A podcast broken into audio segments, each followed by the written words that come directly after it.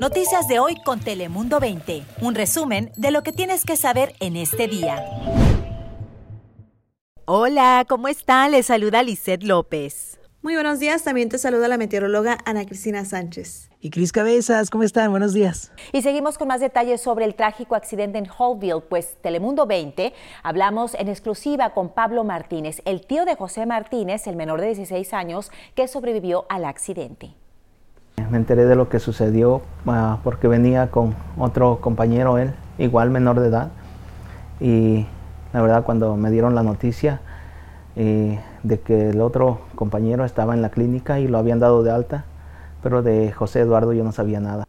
Pablo relata la angustia por no haber sabido del estado de salud de su sobrino hasta que finalmente fue dado de alta. Ahora los familiares de José piden que sea trasladado a Utah para seguir con su recuperación médica. Todo ello mientras se inicia también el proceso legal para intentar que pueda quedarse en el país.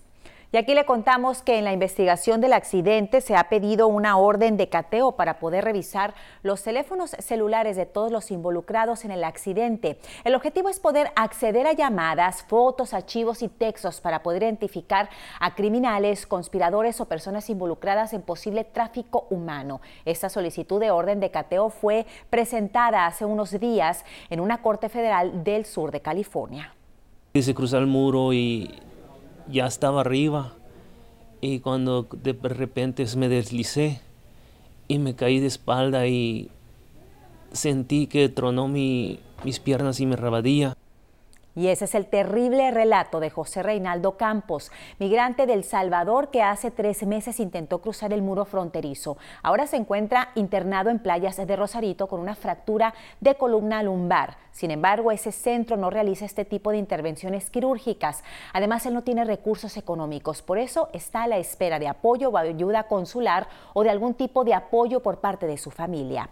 Y en nuestra región estos días están marcados por las importantes lluvias, algo especialmente preocupante para aquellos que siguen acampando en la frontera de Tijuana y San Diego a la espera de respuestas para poder pedir asilo político.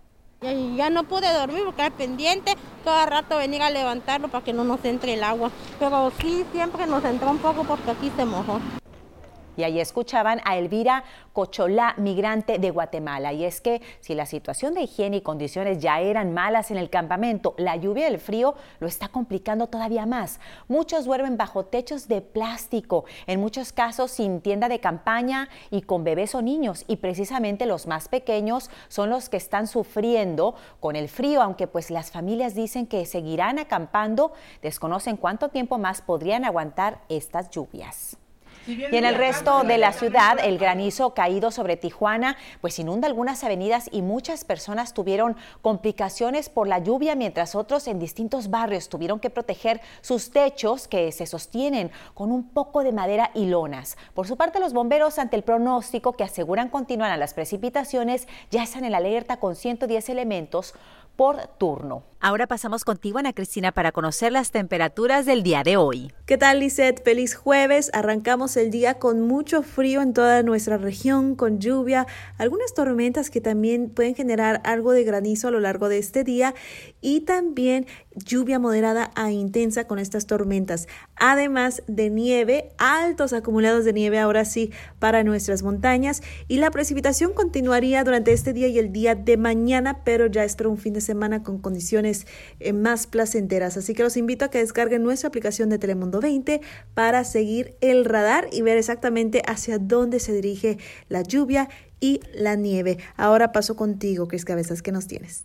Así es, ¿qué tal? ¿Cómo están? Un gusto acompañarles con más información y comenzamos con noticias aquí en San Diego porque, escuchen esto, un accidente vial provocó que una conductora terminara en el río San Diego momentos antes. Un camión semicarga que viajaba sobre la carretera 52 hacia el oeste sufrió un imperfecto mecánico. El conductor perdió el control del vehículo y se impactó contra el auto de la mujer. El golpe mandó el coche fuera del puente y terminó en el río San Diego, pero afortunadamente tres samaritanos la pudieron ayudar. Lo que hicieron fue extraerla del vehículo y posteriormente fue transportada a un hospital con heridas menores. Afortunadamente ella está sana y salva. Y ahora seguimos con información aquí en California porque el gobierno del estado suspendió 1.400 millones de cuentas de desempleo por sospechas de actividad fraudulenta. Sin embargo, aun cuando se verificó la identidad de algunos beneficiados, estos no han podido obtener el apoyo económico. Incluso aquí en San Diego, Jesús Gómez de la O, un residente de San Isidro, eh, el exconductor que perdió su empleo por la pandemia recibió una notificación del Departamento de Desempleo en diciembre informándole de una investigación, misma que días después se aclaró, pero Jesús todavía no pudo obtener sus fondos. Nuestro equipo de investigaciones solicitó una explicación del banco, Bank of America concretamente, y no pudieron comentar al respecto por ser un cliente privado. Sin embargo, momentos después Jesús pudo tener acceso a su cheque y teme que haya otros trabajadores desempleados igual sin poder accesar su dinero. Y he ahí la importancia de hacernos llegar las denuncias a Telemundo 20. Eso es todo de mi parte. Yo soy Cris Cabezas, pero Lizeth, regresamos contigo. ¿Qué más nos tienes? Gracias, Cris. Y en nuestra sección de coronavirus, grandes noticias para San Diego, porque la vacuna de Johnson Johnson ya ha llegado a nuestra ciudad y miles de personas ya la están recibiendo en el gimnasio municipal de Balboa Park. Y esta vacuna para nosotros es muy fácil para la gente porque nada más tiene que venir una vez. Y ella es Mónica Muñoz, vocera del Departamento de Bomberos de San Diego, el cual cuenta ya con 3.000 dosis de esta nueva vacuna, la de Johnson Johnson, que de hecho cuenta con un 72% de eficacia frente al 90% de la de Pfizer y Moderna. Por el momento, el gimnasio municipal del Parque Balboa estará abierto entre las 9 de la mañana hasta las 3 de la tarde, dando vacunas para las personas elegibles. Recuerde que puede concretar su cita en la página oficial sandiego.gov.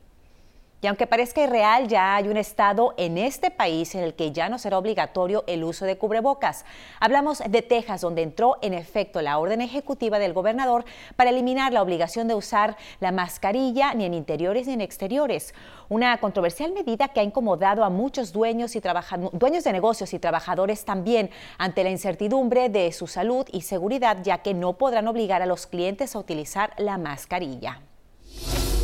Y aunque les hemos contado del caos y problemas que genera la lluvia a muchas personas en nuestra región, son indudables los beneficios que tiene para los agricultores, para los que toda esta lluvia supone un gran alivio tras el invierno seco y especialmente para los productores del café en las colinas de San Marcos, además de un alivio para su economía, ya que la producción del café tiene un costo muy elevado por lo que bienvenida la lluvia que ofrece beneficios, pero hay que estar bien preparados con paraguas en mano si es necesario.